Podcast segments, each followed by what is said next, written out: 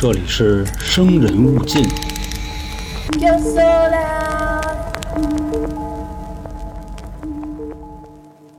大家好，欢迎收听由春点 FM 为您带来的《生人勿近》，我是老航，还是依旧啊，今天给各位带来一件案子。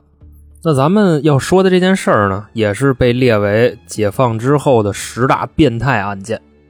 你像咱们之前说过的啊，比方陕西商县的龙志民、建国门的田明建啊、呼伦贝尔的于洪杰、驻马店的黄勇，这都属于啊十大变态杀人案的范畴。那么今天要说的这个呢，跟他们是一个档次的啊，就是1995年河南平顶山同性恋杀手，在四年的时间里呢，一共作案十二起，杀了十一个人。那这个同性恋杀手到底是怎么个变态法呢？各位且听我娓娓道来。在二十年以前啊，1991年的3月18号。在河南的平顶山啊，宝丰县萧旗乡下边的一个村子，发生了一场火灾。发现着火的村民们呢，也是拿着水桶什么的，就直接往着火那地儿冲啊，也没报幺幺九，自己村里内部啊就把这件事儿给解决了。正当大家扑灭了火要走的时候啊，就发现这个火堆的残骸里边就不太对劲。几个村民啊就跟那分析，就哎，你瞧，那是个什么呀？我哪知道啊？要不你过去瞧瞧去。这其中啊，就有胆儿大的村里的这个胆儿哥啊，就过去了，说：“你瞧你们这胆儿，这能有什么呀？这不就……”哎！他喊完以后呢，这里边有一岁数大的人就问：“你看见什么了？”就瞎喊。这胆儿哥呀，就哆了哆嗦的，就三叔，您自己瞧瞧吧。这三叔啊，一边往过走，一边说。不是你这个胆子还是不行，不过这能有什么？旁边的人啊，听见这两声喊啊，先是往后退了几步，然后啊，慢慢的老少爷们们就都挪过来了。那么说这个黑不拉几的，它是个什么东西呢？一具尸体。这个尸体啊，就躺在那儿，没有脑袋。要不说村民当时也没看出来那是个什么东西，就一个腔子在那儿啊，而且也都给烧黑了。再仔细一看啊，死者从胸到肚子都被豁开了，里边就这堆内脏吧，就这堆卤煮啊，也都烧黑了。当时那个味儿啊，大概是一个什么意思呢？就跟平时家里做饭拿火燎猪毛似的啊，但是比那个难闻十倍。大伙儿就一边闻啊一边分析，就死这这人是男的还是女的？因为这块有一个细节，就是什么呢？这个尸体下边啊，它没有。所以大家初步结论啊，这应该是个无头的女尸。这个时候呢，就有明白人说了：“就行了，行了，几位啊，咱也别分析了，你们分析半天能分析出个屁？报警吧！”啊，警察那边一听死人了啊，直接就到了。先呢是封锁现场，然后啊问在场的村民大概都是一个什么情况啊？就刚才我说那堆，就都来一遍。这边问着，另一边呢就警犬满处闻。没过多一会儿呢，得出结论啊，这是个男尸，因为在尸体的西南方向啊，警犬找着了被砍下来的男性生殖器，不出意外呢，应该是一套。找着这玩意儿以后啊，又在西边二十米的地方啊，一口井，井里找着一颗人头。最后的结论啊，尸体、生殖器加脑袋啊，这都是一套的。随后呢，就是把尸体拿黄袋子兜上。拉回去检验，检验的结果呢，尸体的颈部有勒痕，死因啊是窒息。另外，在肚子里边啊，还发现了一些香蕉皮和菜叶子。这个菜叶子还是那种就是生的菜叶子。初步判断，被害人的智力水平啊，应该是在正常人以下。因为那个时候九五年，过得再惨的人，吃口饱饭是没问题的，也犯不上吃菜叶子啃香蕉皮。所以警方这边呢，就两条路。一个是发认尸启事啊，找尸源；另一边呢，找目击证人，就在这十里八村的呀询问，就有没有爱欺负傻子的。总之啊，警方对待这件案子非常的重视，还成立了专案组，就调查这个事儿。但是时间呢，一天一天的过，案情啊没有丝毫的进展。就这么查着啊，时间过了多久呢？一年。在一九九二年的七月啊，萧旗乡闹店村某个村民的仓库里，发现了一具全身裸体的男尸。发现这个尸体的那个村民啊，就是来自己的仓库里拿东西，提鼻子一闻，就哎呦，这什么味儿啊？还不是那种屎臭跟粪臭，反正恶心坏了。那得瞧瞧啊，这是个什么东西，在自己仓库里呢？就炸着胆儿啊，进屋了。一进屋啊，那滋溜就跑出来了啊，出去报警去了。因为刚才这村民啊也没仔细看，就进屋瞟了一眼，那墙上有血点子啊，地上还躺着一人，光着个眼子。后来警察呀就到了，把这具尸体呢拿黄袋子给装回去了。这个人的特征啊，颈部有勒痕，但不是窒息身亡，是让人拿砖砸死的。因为当时那个墙上溅了好多血啊，就是让人把脑袋给砸开了。还是跟上回一样，发布认尸启事啊。另外走访附近的村民找目击证人，这回呢就比上回强，还真找着了，而且呢还不止一个。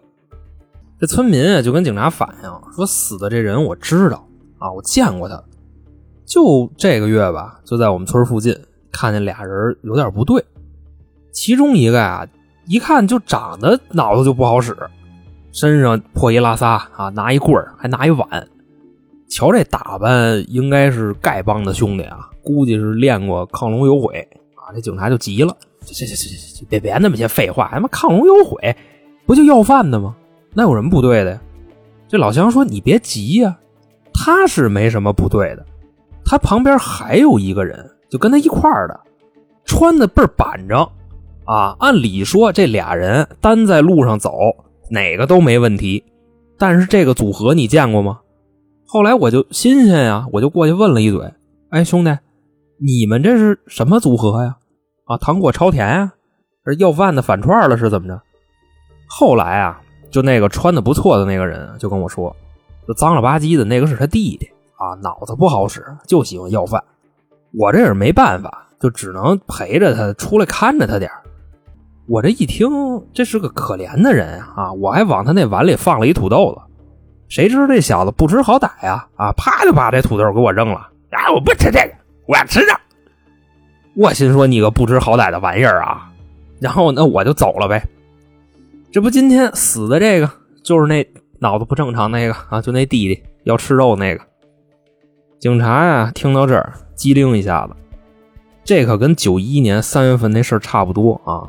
咱刚才说过啊，上一个肚子里有菜叶子跟香蕉皮，也是智力不正常。另外这两个尸体啊，脖子上还都有勒痕。想到这儿啊，警方就决定把这两个案子并案侦查。后来呢，就开始在附近这十里八村的挨个的排查。上回是走访，这回就是挨个的调查了，把所有有嫌疑的人都找出来问啊，一个一个的问。就最近去哪儿了啊？有没有欺负傻子之类的这个前科啊？这那的，就在紧锣密鼓的排查过程中啊，又从别的地儿发现了新的尸体。七月二十九号，有村民在杨庄镇第二瓷器厂附近的一个炸药房里发现了一具高度腐烂的男尸。起初啊，也是这屋里散发着恶臭，就有村民进去看了一眼，这进去一看就跑出来了，然后就报警了。这警察又到了。发现这具尸体啊，趴在地上，身上是一丝不挂，头上呢有被钝器击打的痕迹，墙上也都是溅的那血点子。这时候啊，墙上还有几个字儿。警察看完以后啊，那气的是不行不行的了啊，写的“杀人者我”。这警察心说：“这叫什么玩意儿啊？这挑衅的呗！”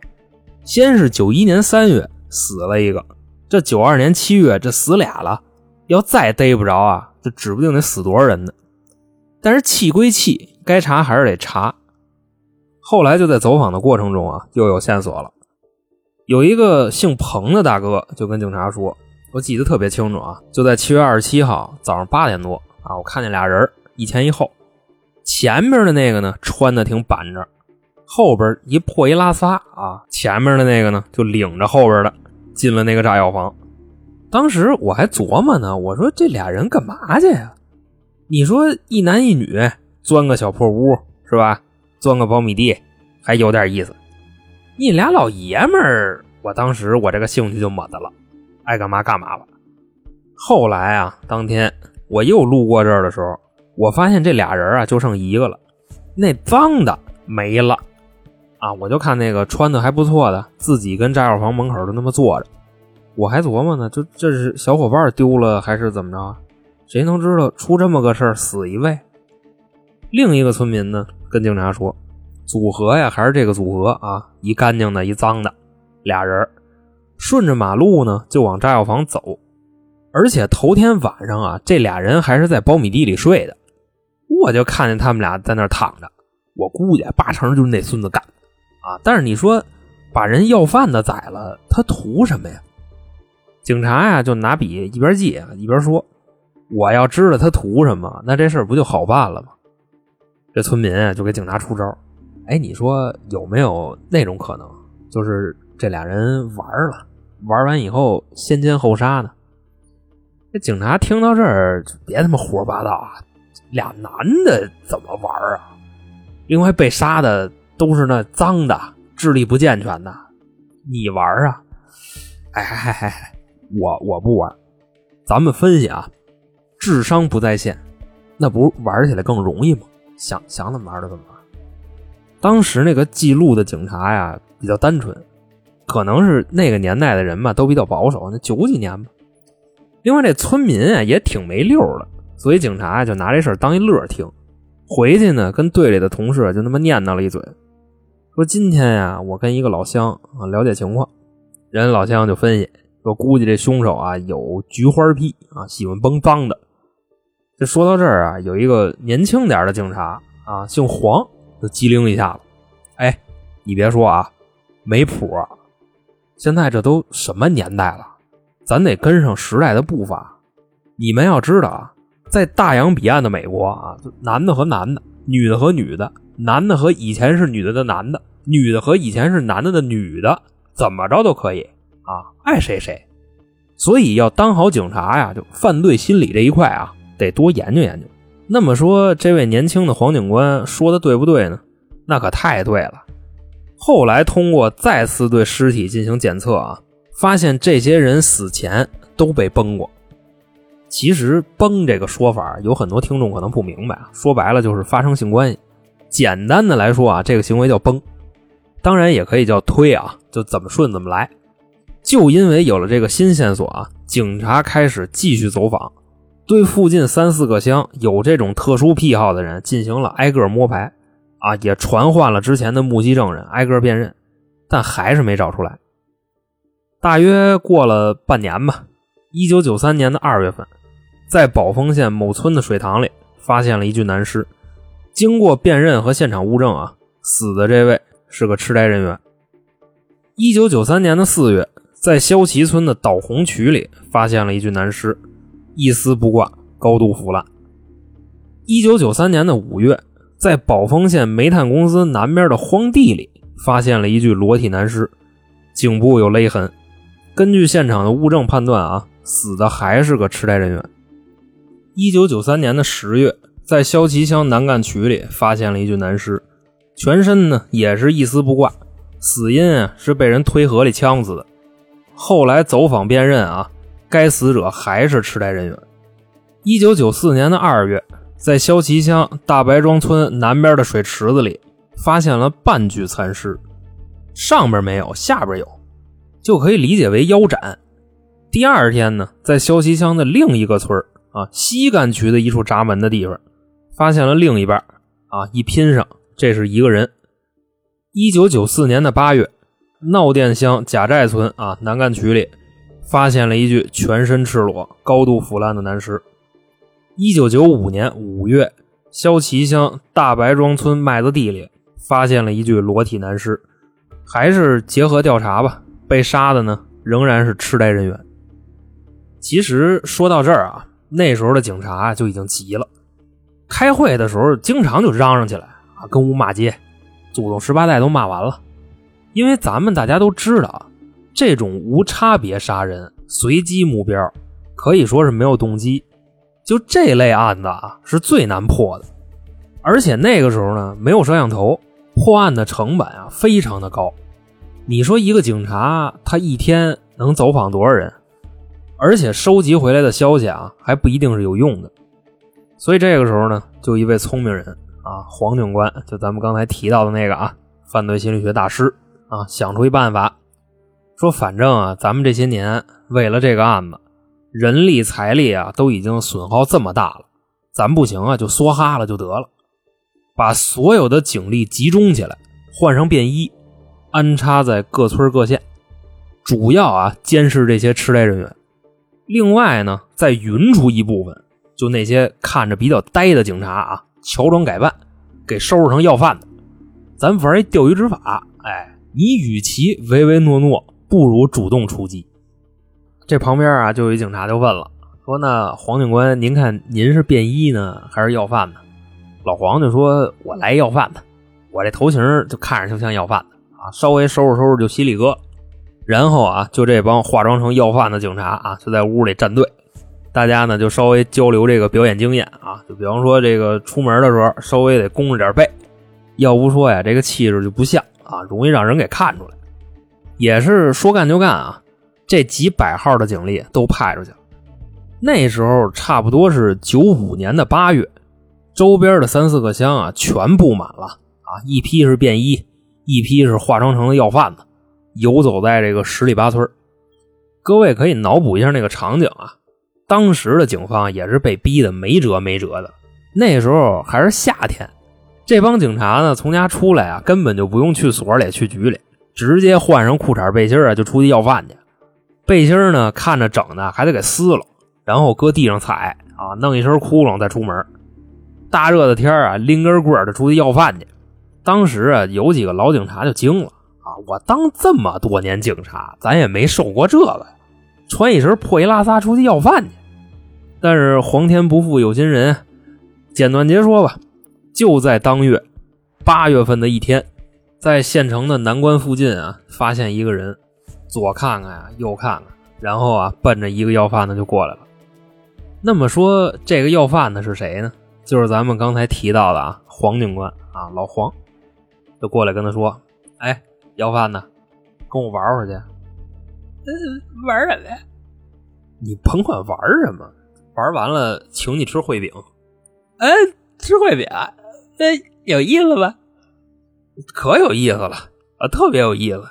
呃，特别有意思。那咋？这俩人啊，一前一后，顺着路啊就往肖七巷去了。那甭说了，这估计就是啊，这附近安插了几十号人，就在后边。敲木筋就这么跟着，路上啊，还把老黄手里这棍儿给抢走了，就这么打他，啊，打脑袋，打屁股，打后背。当打到腰的时候啊，发现老黄这腰里还别了一副板儿。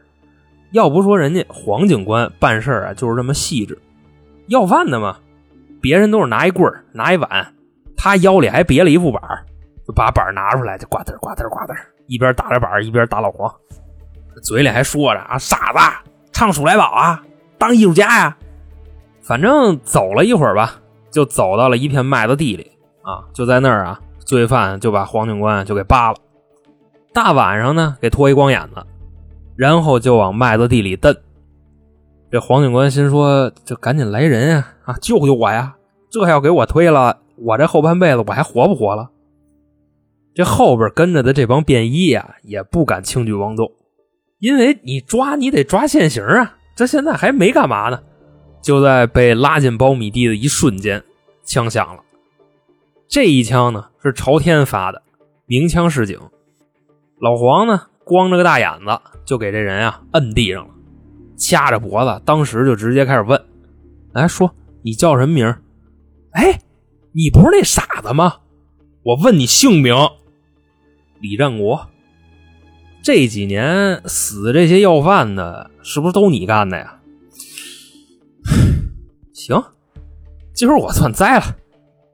这时候啊，就过来好几十个便衣，都追过来了，手和脚全给铐上了，道是走不了了，揪着头发往外蹦。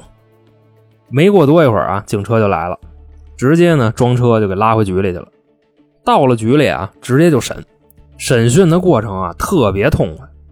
这个人呢叫李占国，男，二十六岁，是宝丰县萧旗乡大白庄村的一个村民。其实当地啊好多派出所的警察都认识的，就因为这几年呀，附近这几个村几个乡啊，都挨个过过好几遍筛子。李占国这个人呢，也算是重点调查对象，但是就是没有直接证据，所以啊，就一次一次的就这么错过了。而且目击证人在辨认的时候啊，说的话也都是模棱两可的，就说这个人啊有点像，不敢确定。后来在审讯的时候啊，李占国呢就把前因后果都说了。原先呀，有一回我去赶集的时候啊，我碰上一大姐，这大姐呢还抱一孩子，就问我就兄弟要盘吗？我一愣，我说啥盘呀？这大姐说啥盘都有啊。你说是三列国、东西汉、水浒、聊斋、济公传、大武艺、小武艺、舞女奇珍、西游记、薛仁贵、樊梨花、杨四郎回家看他妈。我说他他他他他，这有什么意思？那兄弟你想看点啥呀？哎，就有没有那种？就那种场景特别简单，两三个人就演完的电影。哎呦，老弟，真你妈上当！我跟你说实话啊，咱这儿啊就这个多啊，有男的和男的，有男的和女的，有女的和女的，还有你妈小动物，你要哪个？这警察也问啊，对呀，你买的哪个呀？那我都买呀。开始啊，我就看那种正常的。啊，但老看老看就疲了，就没劲了。那小动物的我也看了啊，还跟我们家母猪实践了一把。后来把我们家那母猪弄得见着我就跑。反正啊，我总结了一条经验啊，这个神仙难日打滚的猪。后来我就看了看那个男的跟男的，然后呢，跟我们村一老爷们儿，我们俩就推起来了。啊，你别说，还挺带劲。但你说我老玩它，那有什么意思？那我得玩点新鲜的呀！这警官，我跟你说实话吧，现在咱们这个年代啊啊，九十年代有这个癖好的人少，所以我就只能啊推那些智力有缺陷的呗。那正常的他也不听我的呀。那警察说：“你推就推呗，你干嘛弄死他们呀？人家本来就傻，你还他妈宰人家，傻子不是人啊，傻子不是爹妈养的呀。”傻子活该吗？让你崩啊！其实，在今天啊，李战国这个行为呢，可以理解为是 S 和 M 这块的升级版啊。虐已经不满足了，就必须得弄死。就算在当今社会吧，有这种癖好的人还是挺多的。但由于现在的治安和法律啊，都比原来威风太多了，犯罪的成本太高。所以大家呢，就都是小的溜的玩就比方打一嘴巴啊，叫个妈，叫个爸什么的，言语羞辱这一块，这块咱就不多聊了啊，这毕竟是咱们黄爷主攻的领域。呃，也就说到这块吧，审讯就结束了。至此，轰动河南省公安厅乃至全国公安部，针对痴呆人员的变态连环杀人案宣布告破，凶手李占国被判处死刑。那等着他的呢？就是一颗子弹。那么好，今天的案子呢，就给各位说完了。节目的最后啊，跟大家说一个消息：现在啊，我们开通了西米团啊，年费会员呢有一个很大的折扣。加入后呢，您就可以收听我们旗下三张专辑《生人勿近》《京城春典》和《开卷无益》的所有付费节目。也是感谢大家的支持。还有，如果您喜欢听我们胡说啊，或者想给我们投稿。再或者呢，要调戏主播就一块看片儿欢迎您添加微信“春点二零一九”，春点是汉语拼音，我们呢拉您进群，咱们造起来。那行，今天就这么着，我是老航，我们下期再见。